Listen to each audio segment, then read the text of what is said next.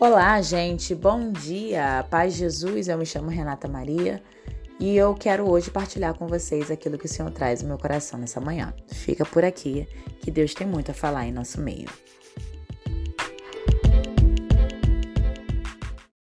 Amados de Deus, bom dia. O Senhor hoje ele veio falar em meu coração, né, ao nosso coração, da importância que é a gente ter uma vida coerente coerente com aquilo que a gente fala, com aquilo que a gente prega e principalmente trazer isso para a vida. Nem sempre aquilo que a gente está falando, aquilo que a gente está pregando, de fato é o que a gente vive. Muitos de nós pregamos o amor, a misericórdia, a bondade, mas quando a gente chega no nosso secreto, quando a gente está de encontro à realidade daquelas pessoas que são mais próximas de nós, muitas das vezes fica de lado o amor, a misericórdia. É muito mais fácil a gente agir de amor e misericórdia com aquelas pessoas que não convivem com a gente. Porque a gente usa uma máscara, né? Agora, com aqueles que sabem quem realmente nós somos, aí sim que aí o bicho pega, né? E aí o Senhor hoje vem falar para nós que sejamos um, que tenhamos um só rosto, uma só postura. Senão não é coerente o nosso pregar, não é coerente quando a gente fala que quer ser o olhar de Jesus, não é coerente se eu não sei transformar isso em vida. Ser cristão é transformar no meu dia a dia as ações de Cristo em mim, é ser o rosto de Cristo, é ser o olhar de Cristo, é ser esse abraço generoso e misericordioso de Cristo. E eis a tarefa mais difícil.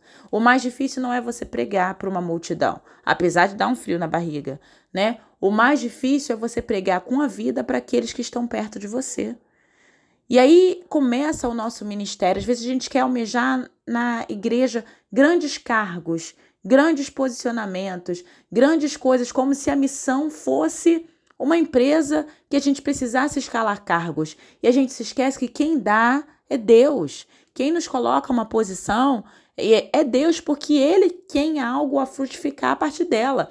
Não para que a gente seja engrandecido, mas porque Deus confia em pessoas para que leve à frente aquilo que ele está determinando. E isso não é algo que venha do nosso coração. Mas às vezes as pessoas se esquecem disso. E na humanidade querem almejar as coisas grandes da fé. Quando na sua própria vida pessoal ainda não conseguem ser esse olhar de Jesus. Então é muito incoerente. É muito incoerente você pregar sobre famílias e na sua família sequer você olhar nos olhos dos seus. É muito incoerente você falar de amor se você não sabe amar os seus. É muito incoerente você falar de perdão e de misericórdia se o perdão e a misericórdia da sua casa não existe. É muito incoerente falar de viver a unidade se a unidade está longe de acontecer na sua família. Se você não é o que promove a unidade, ao contrário, muitas das vezes somos os que promovemos a discórdia.